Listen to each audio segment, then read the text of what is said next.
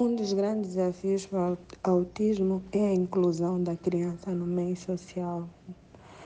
Primeiro, para os pais, eles enfrentam uma espécie de. No princípio, eles ficam é, tristes porque pensam que os filhos são. vê que os filhos são diferentes das outras crianças mas eles ficam com receio do filho não, não conseguir ser como uma criança normal. Então, a terapia, cognit eh, a terapia ocupacional de fala ajuda a incluir a criança com autismo no meio social. Hoje em dia, essa é uma das grandes lutas mundiais, né? Inclusão da criança. Tanto que nas escolas já está a aceitar, nas creches já estão a aceitar crianças com autismo e dão um tratamento diferenciado dependendo do nível do autismo que aquela criança tem, dependendo também da sensibilidade que aquela criança tem.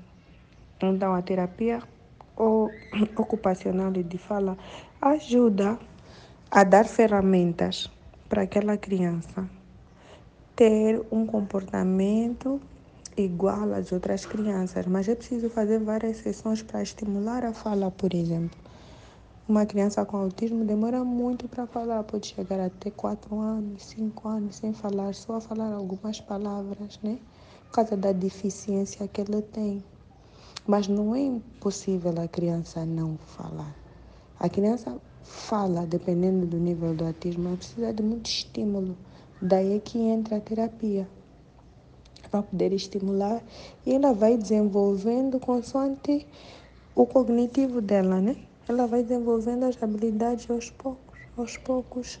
E o meio também social, se tiver a conviver com outras crianças, ajuda muito a estimular.